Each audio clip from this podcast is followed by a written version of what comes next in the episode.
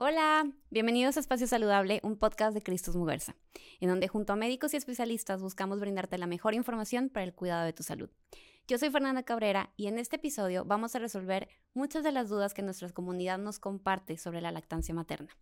Para esto, invitamos a la doctora Estela Zamudio, médico pediatra y asesora en lactancia materna, quien además forma parte del Comité de Lactancia Materna de Cristus Muguerza Hospital Sur. ¿Cómo estás, doctora? Bienvenida. Hola, Fer. Muchas gracias. Muy contenta, la verdad, de estar aquí contigo.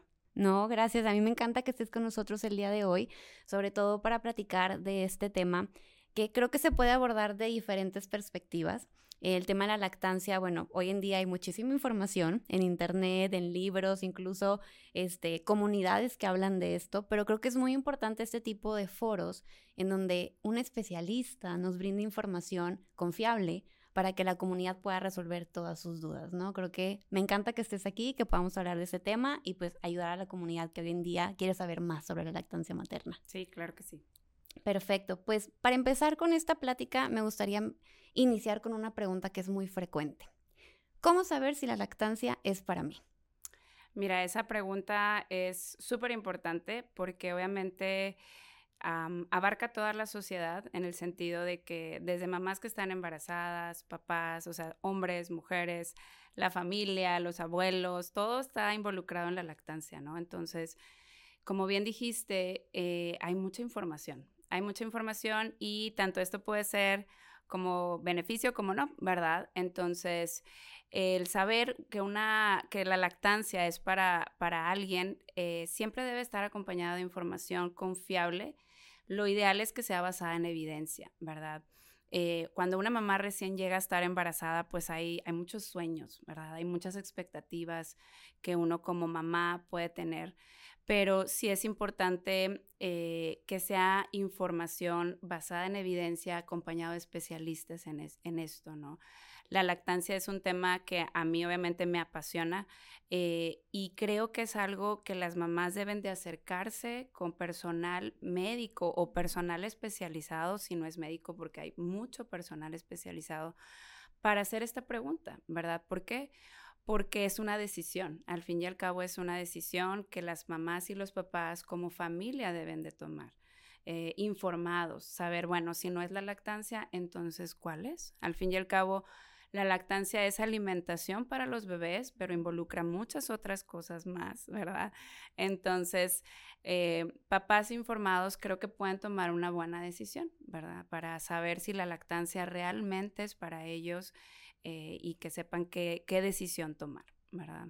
Sí, creo que mencionas algo muy importante porque generalmente dices lactancia mamá, pero ya esto es algo que se debe de tomar en conjunto, tanto mamá como papá, porque bien o mal ahorita en la sociedad ya estás metiendo que el papá juega un rol muy importante también en todas estas decisiones, ¿no? Sí, no, en la lactancia es algo fundamental, el apoyo que rodea a la mamá, independientemente si hay mamás que tienen una pareja o que no, ¿verdad? Las abuelas, las tías, las primas, todo, todo lo que lo rodea a una mamá que quiere amamantar es súper importante, lo que nosotros llamamos como red de apoyo. La red de apoyo en la lactancia materna juega un rol muy importante porque no es nada más la información científica, que obviamente como, como médicos, como pediatras, eh, estamos obligados a decirles, bueno, sabes que la lactancia le proporciona esto a tu bebé, eh, pero ya más la cuestión emocional, más la cuestión de, de apoyo, ¿verdad? Como pediatra y como especialista lo hacemos, pero nada como la persona que está ahí día a día contigo, ¿verdad? Eh, haciéndote comentarios como para bien, como para no bien, ¿verdad? En cuanto a la lactancia. Y eso puede ser definitorio para que una mamá continúe con una lactancia, ¿verdad? Sí, y creo que también em, hay un tema, bueno, como ahorita lo mencionas, ¿no? Es muy particular de cada mujer, de cada situación, de cada familia el decidir eh, hacer el proceso de lactancia o no. Em, pero bueno, si yo, por ejemplo, ya soy una mujer, una mamá que estoy decidida a vivir este proceso, ¿cómo me preparo? ¿no? ¿Cómo recomendarías tú o cuál es la recomendación para prepararme de la mejor manera? ¿Existen cursos? ¿Con qué tipo de profesional me debo acercar? ¿Dónde son esas fuentes en las que sí debería estarme informando acerca de este proceso que quiero vivir? Sí es importante la información, como que, como te decía hace rato, basada en evidencia. ¿Con quién? ¿Desde qué momento? Pues desde el momento en que sabes que estás embarazada, ¿verdad? Desde el momento en que una pareja sabe que está embarazada, ese es un buen momento para empezar a informarse. De hecho, a veces hasta eh, damos información hasta a los niños, ¿verdad? Porque debe ser algo completamente natural el que un niño, por ejemplo, vea a una mamá lactante y que le pregunte a su mamá o a su papá de que, pues, ¿qué es eso, no? Entonces, realmente es educar a la población en general, pero eh, digamos que si yo quiero informarme más ah, en cuanto a esto, es definitivamente desde que estoy, desde que los papás están embarazados, y sí, hay cursos, definitivamente, hay cursos de lactancia, hay profesionales de la salud, como asesores, coaches, consultores en lactancia, que pueden dar consultas prenatales, lo que llamamos, ¿no? Porque eh, digamos que es más fácil cuando ya sabes un poco más a lo que vas, por así decirlo, ¿no? Yo siempre les digo, obviamente nunca va a ser igual, o sea, por más informado que uno pueda estar como como papá, como mamá, nada como vivirlo, nada como estar ahí en vivo de todo color, con el bebé en tus manos y ahora sí que hago con, con esta persona, ¿verdad? Entonces, eh, pero siempre tener esta información confiable, fidedigna, basada en evidencia de alguien que te pueda apoyar, que pueda decirte, mira, esto es lo que puedes esperar pero siendo realistas siempre, ¿verdad? En el sentido de que, de que saber cuáles son las expectativas y cómo sí podemos lograr la lactancia en, en, en todos los aspectos, ¿no? Y ahorita mencionabas algo muy importante, em, que era que pues es muy diferente vivirlo, ¿no? Eh, yo ahorita estoy en un proceso en donde la mayoría de mis amigas se están convirtiendo en mamás por primera vez.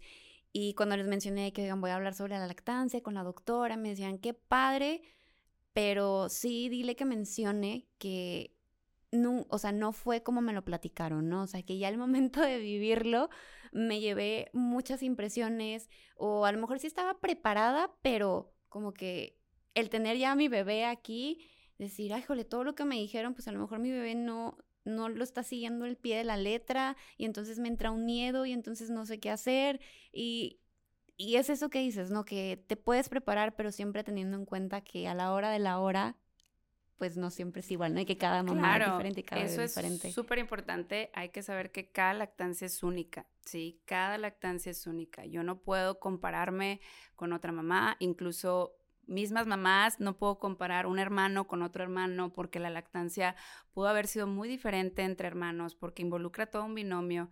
Eh, entonces sí es súper importante el, el tener esas expectativas, sí soñar, sí saber, no compararse, ¿verdad? Y saber que la lactancia es un proceso, no es lo mismo una lactancia en una mamá que tiene dos, tres días de haber parido, a una mamá que tiene un mes, a una mamá que tiene seis meses, a una mamá, es un proceso, es un proceso que, que tiene que ir acompañado y, y, uno como especialista tiene que poder comunicar esto con las mamás, de decirle, no siempre va a ser así, no siempre va a ser así como estás batallando ahorita, esto es una adaptación. Eh, yo siempre les digo a, mis pacientes, la primera semana es la más retadora de todas porque es adaptarse a esta nueva persona, adaptarse a esta nueva vida. Y a uno mismo, ¿no? porque mismo, a todos los cambios que vas a tener como mamá. Y, y ser realistas en eso. Y, y, yo les digo, pues tú deja fluir en ese aspecto, pero obviamente sabiendo que hay cosas que son normales y hay cosas que no. Y si uno está informado en cuanto a la lactancia, ya puedes decir, ay, bueno, pues no es normal que me duela. Entonces, ¿qué está pasando? ¿Verdad? Porque eh, si me está doliendo es porque hay algo, hay algo que tenemos que hacer. Hay que ver algo, hay que ver boquita bebé, hay que ver enganche, hay que ver algo, no nada más decir, híjole, pues no, es que así duele y así es y me tengo que aguantar y ni modo, ¿verdad?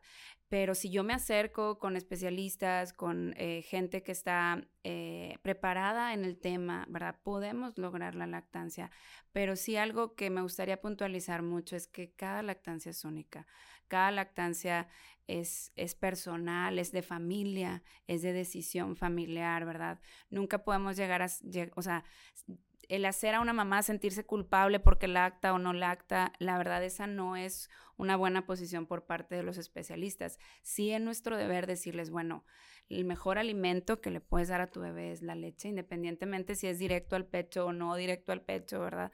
Pero vamos a hacer lo posible porque yo como pediatra, como especialista en bebés, si sé que la mejor alimentación que yo le puedo dar al bebé para eh, nutrirlo eh, de la mejor manera, no nada más eh, nutricionalmente, valga la redundancia, sino en apego y demás, yo los voy a buscar. Yo como pediatra tengo que buscar eso por beneficio del niño, ¿verdad?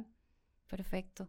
Creo que acabas de tocar muchísimos temas que, quisiera como ahondar, em, pero antes sí quiero resolver una de las dudas que nos compartían em, por mensajito a la comunidad, por, por Instagram, donde nos mencionaban, oye, bueno, yo todavía no sé, quiero eh, lactar con mi bebé, ¿no? O quiero lactar a mi bebé, em, pero todavía no sé si voy a tener una cesárea o un parto natural.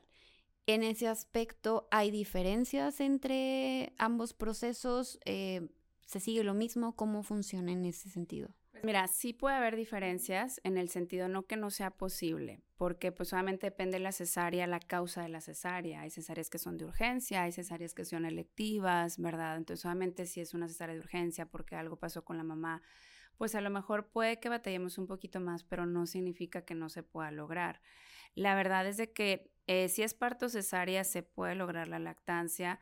Lo que las organizaciones internacionales recomiendan para mejorar la lactancia o para lograr una lactancia exitosa es tener es el contacto piel con piel en la primera hora de vida, independientemente si es parto o si es cesárea. Esto se puede lograr de las dos maneras. O sea, no por el hecho de que tenga cesárea, es, ya no voy a tener el contacto piel con piel. El contacto piel con piel que es así breve es que obviamente cuando nace bebé, colocamos al bebé inmediatamente en el, pecho, en el pecho de la mamá o de papá incluso, porque a veces puede pasar que por alguna razón de urgencia mamá este, la tuvieron que sedar y, y obviamente no, no puede estar como consciente, lo podemos hacer en papá. Y eso se ha demostrado basado en evidencia, como te decía, que favorece una lactancia. Entonces, desde ese momento, independientemente si es parto o si sea cesárea, podemos lograrlo, ¿verdad? O sea, podemos apoyar a la lactancia. Y algo súper importante es el apoyo durante el hospital. En el hospital es algo que yo también les digo siempre, no es lo mismo que te hayas leído 50 mil libros, que hayas ido a todos los cursos psicoprofilácticos, a que ya tengas a la personita y que ya en vivo de todo color te expliquen, mira, esto es lo que tienes que hacer, así te lo debes de poner, esto está bien, esto no, esto no está bien porque la verdad es de que uno puede pensar que está lactando, pero pues si nunca lo has hecho en tu vida, es como que, pues, ¿cómo sé si lo estoy haciendo bien? ¿Verdad? Y además todo el proceso por el cual pasa una mamá hormonalmente en el posparto es algo súper importante de que un apoyo en el hospital directamente por alguien este, especializado y pueda checar, sabes que sí está comiendo bien, tiene un buen enganche, tienes una buena producción, eh, vamos bien, ¿verdad? Y esta es la manera en que tú como papá y mamá puedes saber en la casa que estás lactando bien y que tu bebé está bien alimentado para que estén tranquilos, ¿verdad? Y creo que eso es algo de sumo, de suma valor para los papás, ¿no?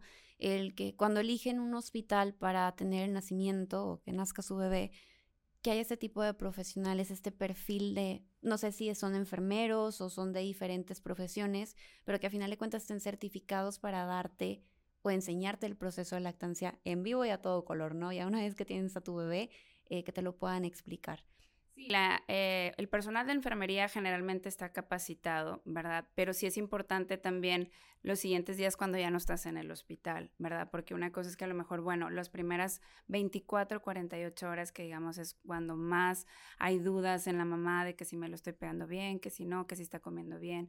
Entonces, definitivamente un hospital que tenga personal de enfermería capacitado, especialmente en lactancia, hace mucha diferencia, pero aparte hay personas capacitadas que van a los hospitales y brindan estas consultorías o asesorías en lactancia para llevar ya el seguimiento en casa también. Entonces, una consultora en lactancia, un asesor en lactancia puede ir al hospital independientemente del personal de enfermería y hacer el seguimiento durante toda la primera semana, que digamos que es la más importante. De hecho, por eso los pediatras Los citamos a todos los recién nacidos entre los 5 o 7 días máximo después, porque necesitamos asegurarnos que el bebé esté comiendo bien. Entonces, llevar este seguimiento estrecho de la alimentación y obviamente instruyendo a los papás con las señales de alarma, porque yo les digo a veces, es un acto de fe en el sentido de que la mamá se, se pega al pecho, por así decirlo, al bebé y es difícil el saber si está comiendo o no está comiendo, todas estas dudas, toda esta cuestión mental que pasa por la mamá y si tú como pediatra o especialista aseguras a la mamá, mira, esta es la manera en que tú te vas a dar cuenta de que tu bebé está comiendo bien y que lo estás haciendo bien. Entonces, de esa manera la mamá puede estar tranquila, puede estar en comunicación, que es lo más importante, tanto con estos especialistas en lactancia o con el mismo pediatra, si el pediatra también está capacitado para que surjan, de todas estas dudas que están surgiendo, pues la mamá pueda, estar tranquila, ¿no? Y qué padre que existan ese tipo de profesionales de salud que te acompañen, como tú dices, no solo en el hospital, sino en los primeros días, que es cuando como mamá primeriza dices, ¿estoy haciendo esto bien? O, o la estoy regando, ¿no? De plano, porque aparte está viviendo un proceso, como mamá vives un proceso de muchísimos cambios emocionales, de ya no solo soy yo, ahora tengo que cuidar de alguien más. Y físicos también, o sea, imagínate, yo siempre les digo, imagínate el dolor de la cesárea, imagínate si traes dolor en el pecho, que si te contracturaste la espalda, o sea, todos esos cambios físicos y luego aparte recibiendo opiniones, que si de la abuela, que si de la tía, que si de la prima, de que, eso no pasa, ¿eh? este, que si lo llenas y no lo llenas de leche y que porque te está pidiendo a cada rato. Entonces, obviamente todas estas opiniones en una mamá hormonalmente voluble, porque así nos ponemos en el posparto y es normal, fisiológico, eh, pues obviamente es bien importante el, tener esa confianza en un profesional que dices, eh, él o ella me está diciendo que voy bien. ¿verdad? Entonces, como mamá puedo descansar en eso y saber que mi bebé está bien. Y, y, yo siempre, siempre les digo a mis pacientes, nunca vamos a poner en riesgo la vida de tu bebé, ni la vida de tu bebé, ni la, ni la vida de mamá, por el hecho de querer lograr una lactancia, ¿verdad? Siempre va a ir la seguridad de por medio, siempre, nunca los vamos a poner en riesgo, ¿verdad? Cuando, si por alguna razón ha pasado que no podemos lograr una lactancia exclusiva y tenemos que hacer una lactancia mixta eh, o complementar por algo, obviamente nunca vamos a poner en, riesgo la vida de bebé, pero siempre vamos a buscar una manera de poder lograrlo, ¿verdad? No nada más eh, decir, no, pues ya no se puede, ¿verdad? Sino saber por qué, por qué no está pasando, qué está pasando en bebé, qué está pasando en mamá, qué podemos hacer, qué podemos estudiar para realmente saber si se puede lograr, ¿verdad? Que eso se me hace muy padre, que a veces como mujer cargas con mucha culpa de decir, es que si no estoy logrando tener una lactancia, no soy buena mamá o eh, mi bebé no va a crecer de cierta manera y todos estos mitos que de repente nos cuentan por ahí. Eh, y entender también que es normal, ¿no? Y que hay opciones y que no está mal si tú no eliges o no puedes tener este camino, ¿no? Pero siempre acompañada de alguien profesional que te guíe y que te esté como desmitificando todas estas historias que de repente tenemos, ¿no? Claro, claro, o sea, el, la importante es, bueno, la decisión que tomaste, ¿verdad? Y como equipo, ¿verdad? Porque los pediatras y las familias somos un equipo en el cuidado del bebé. Como equipo vamos a tomar una decisión, tú informado, este, informada de qué es lo que quieren y, y vamos a darle. Ahora, también bajo la marcha puede cambiar, ¿verdad? Porque a veces, como te decía, podemos tener como muy idealizadas ciertas cosas y, y, llegando en vivo y a todo color, de que yo no me lo imaginaba así, ¿no? Pero si tú dices como pediatra, le afirmas a la mamá, esto va a pasar, o sea, esto no siempre va a ser así, la lactancia pues no es tan bonita a veces como te la pintan en las películas, de que todo es bien fácil, de que no me duele, de que este nada más nada más me acerco al bebé y ya con esto, ajá, ajá, él solito va a aprender y no, la verdad es de que no. Y, y, si uno como, como especialista obviamente no está atento a las señales de alarma, decir, bueno, ¿qué puede estar pasando? Eh, pues sí podemos llegar a decir, no, pues ya en la lactancia no, pero lo, lo mejor es llegar a esa decisión en equipo, ¿verdad? Eh, y poder brindarle al bebé, al niño, la mejor atención posible, ¿verdad? Independientemente de la decisión que tomen los papás. No, y aparte es un proceso normal, o sea, a final de cuentas, no naces sabiendo ser mamá, no naces sabiendo lactar, o sea, es un proceso que llega en tu vida en una etapa muy particular, Entonces es normal vivir este periodo de aprendizaje como cuando entras a un trabajo nuevo, ¿no? Que tienes una curva de aprendizaje y hay días en donde sales a las 9 de la noche porque no terminas de entender los procesos. Bueno, acá ya es un tema con tu cuerpo, con tu bebé y con muchos otros factores, sí, ¿no? físico, emocional, de todo. Exacto. De todo. Ahorita mencionabas algo que, que me gustaría que nos explicaras, que existen tipos de lactancias. Mencionabas exclusiva, no sé si nos pudieras platicar un poquito más de, de cuáles son esos tipos y de qué tratan cada uno. Mira, la lactancia exclusiva pues es cuando el bebé es alimentado exclusivamente con leche materna y generalmente es directo al pecho, ¿sí? O sea, cuando la mamá directamente se pega al pecho. Entonces, la Organización Mundial de la Salud, la Academia Americana de Pediatría recomiendan una lactancia exclusiva a partir del nacimiento hasta por lo menos a los seis meses aclarando aquí que no se refiere que a los seis meses tengas que quitar la lactancia, sino a los seis meses generalmente es cuando se introduce otro alimento que es la alimentación complementaria, porque muchas veces existe esa noción de que, ah, es que la Organización Mundial de la Salud dice que hasta los seis meses, entonces hasta los seis meses voy a lactar, este, que ese es otro tema también, ¿verdad? Que la decisión del tiempo obviamente también depende de cada familia, pero la lactancia exclusiva que recomienda la Organización Mundial de la Salud hasta los seis meses significa que a los seis meses introduces otros alimentos, ¿verdad? La lactancia diferida es la lactancia que por alguna razón la mamá se tiene que extraer la leche y se la podemos dar al bebé en biberón, en vasito, en jeringa. Hay muchas maneras de dar la leche materna. Ahora, ¿por qué puede suceder esto? Por ejemplo, se me viene a la mente en los bebés prematuros que, por ejemplo, el bebé se tiene que quedar en una unidad de cuidados intensivos o algo así, pues no va a estar todo el tiempo con mamá, no puede estar todo el tiempo con mamá en, en apego, en piel con piel y demás, pero podemos brindarle los beneficios que realmente, como te decía, basados en evidencia, un bebé prematuro alimentado con leche materna tiene un pronóstico diferente en muchas patologías, en muchas enfermedades. Entonces, eh, la lactancia diferida es esa. Y, y, por ejemplo, animar a las mamás que si por alguna razón tú tuviste un parto prematuro, una cesárea con tu bebé prematuro, puedes lograr una lactancia diferida en un inicio, pero sí hay que actuar inmediatamente, o sea, sí tenemos que empezar con la extracción inmediatamente después del nacimiento para aumentar la producción, etcétera, ¿no? Entonces, eso es una, una lactancia diferida, ¿verdad?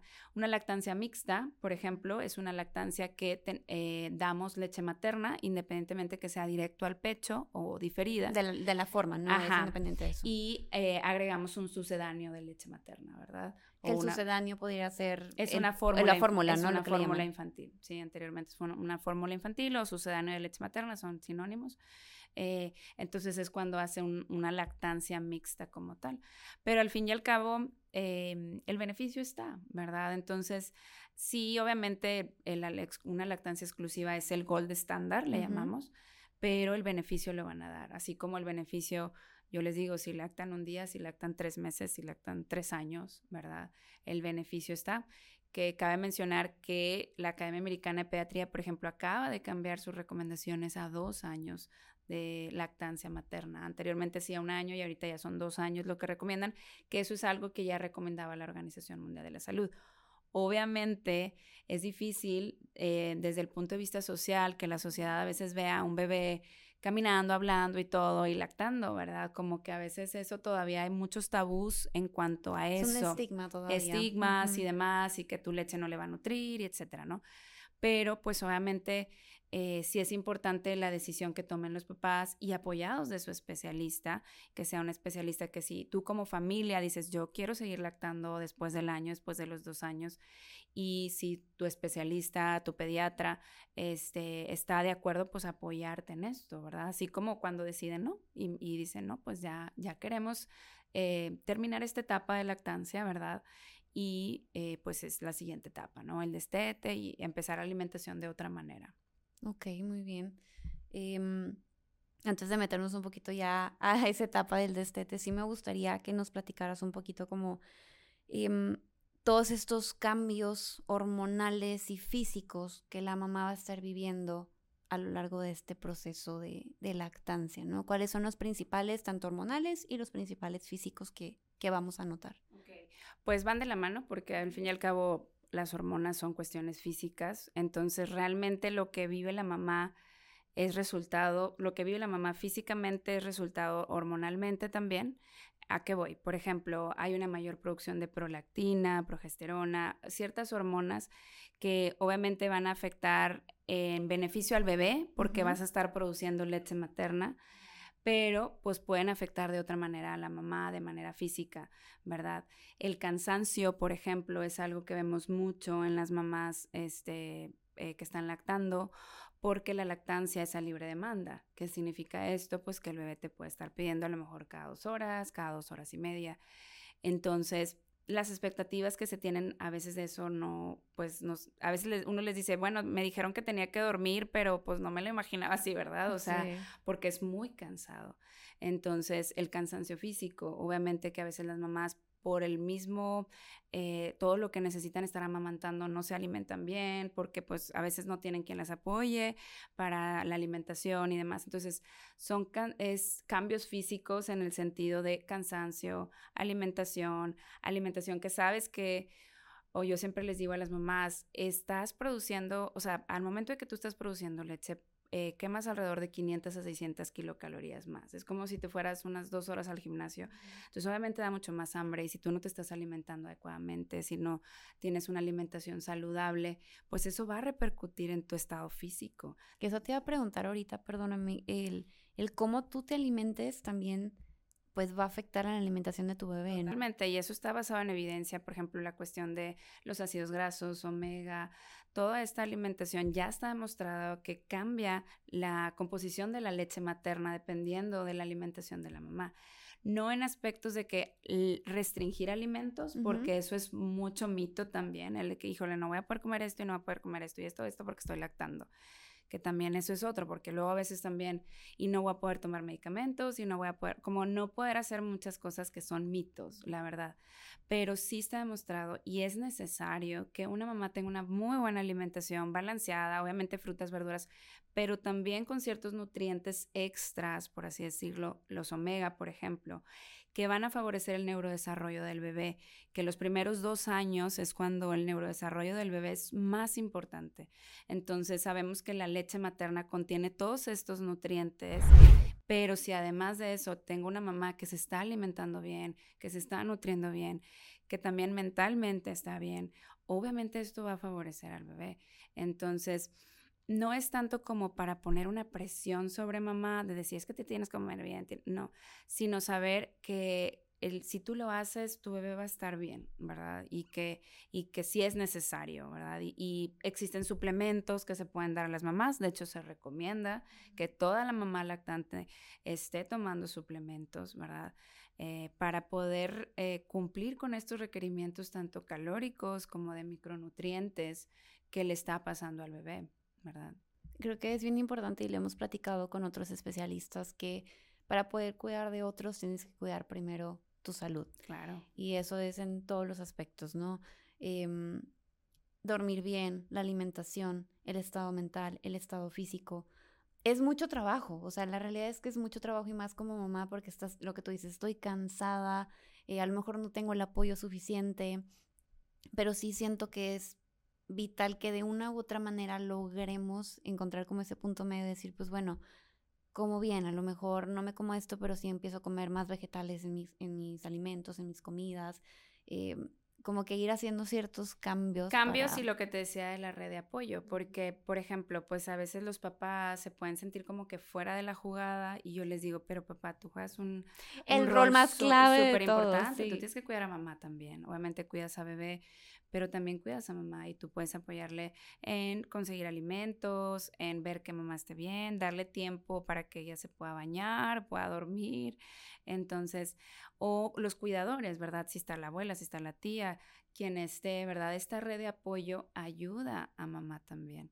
Y sí es importante que las mamás busquen esta red o amigas, a veces porque he tenido pacientes de que es que no tengo a mis papás aquí, no tengo familia aquí, soy foránea, pues amigas, o sea, entre amigas, busca amigas que puedan apoyarte, diles cuáles son tus necesidades, que podamos que puedan apoyarte para para tener esta red de apoyo, porque la verdad es de que como mamás muchas veces quieren hacer todo. O sea, a veces es difícil que quieran controlar todo y es como que aprender a soltar aprender a soltar que si no está limpia la casa, aprender a soltar todo esto y que una mamá debe de saber que lo tiene que hacer para poder enfocarse que ese momento va a ser para bebé y va a ser ese momento entre ellos y que va a llegar un momento cuando ya va a estar más grande y que no va a ser igual, que no van a tener este, esta demanda, ¿verdad? Después los hijos y lo vas a ver ya y lo vas a recordar como algo muy bonito y una etapa muy bonita, pero en el momento parece como que es eterno, o sea, que los días son eternos, que no me puede ni cambiar la pijama, ¿verdad? Entonces, pero mm, em, saber que es normal, o sea, saber que es normal, que va a pasar, que puedo tener una red de apoyo y que no siempre va a ser así, que eventualmente lo voy a ver como un recuerdo bonito, ¿verdad? Que pude tener con, con los bebés.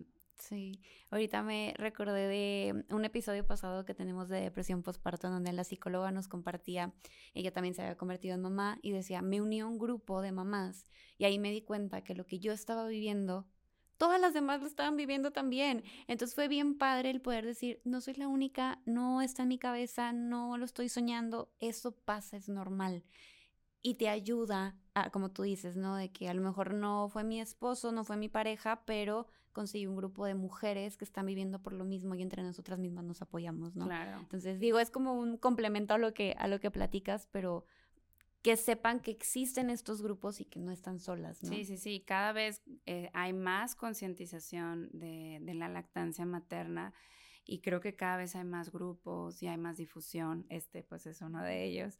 Entonces, creo que es bueno, creo que es bueno que, que las mamás puedan saber que tienen apoyo y que no están solas que no están solas, eh, que van a tener apoyo si lo que quieren es amamantar a sus bebés. Perfecto, muchas gracias. Y mm, bueno, también platícame un poquito, ahora supongamos ya una mamá que está en este proceso, ya está con su bebé, em, ¿qué, recomendaciones o qué técnicas recomiendas tú en la práctica para este proceso?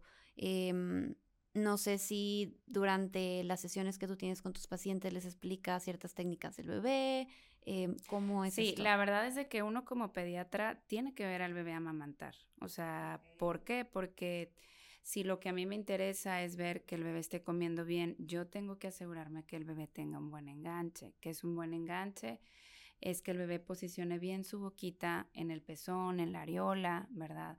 Porque eh, los bebés, pues todos son únicos también, ¿no? Entonces puede, ser, puede haber un bebé que tenga lengüita chiquita, lengua grande, que tenga frenillo lingual y todo eso me va a afectar la lactancia. Entonces, como pediatras, como especialistas, obviamente tenemos que ver en vivo de todo color cómo está comiendo el bebé y decir, bueno, te duele, no te duele, está bien el enganche, no está bien el enganche, esta posición te gusta, la posición de cuna, la posición de balón, la posición de cuna cruzada, hay varias posiciones que a lo mejor a la mamá se le va a facilitar más una posición que otra. Tampoco es como no tratar de imponer, sino ver a la mamá cómo se siente más cómoda y, el bebé al también, bebé también. Porque a veces hay bebés que a mí me dicen las mamás, no, Estela, es que le gusta más esta posición y a lo mejor de este lado le gusta una posición y del otro lado le gusta, y yo pues adelante, o sea, si así han logrado fluir, pues adelante, ¿verdad? Lo importante es ver que eh, el bebé esté comiendo bien, que sea buen alimentado y obviamente, ¿cómo nos damos cuenta de eso? Pues generalmente desde el hospital. Desde el hospital tenemos que asegurarnos que bebé esté comiendo bien y ya en consulta, yo por ejemplo, en cada consulta, si hay una mamá que está amamantando es ¿y cómo vas con tu lactancia? Pero no nada más desde el punto de vista físico, también desde el punto de vista emocional, ¿verdad? ¿Cómo te sientes con tu lactancia? Y a veces sí me dicen, no, Estela, o sea, tengo mucho dolor, este, o vamos bien, ¿verdad? Este, todo depende obviamente de qué etapa, lo que te decía ahorita, que no es lo mismo una mamá que está amamantando un bebé de un mes a una mamá que está amamantando un bebé de tres meses.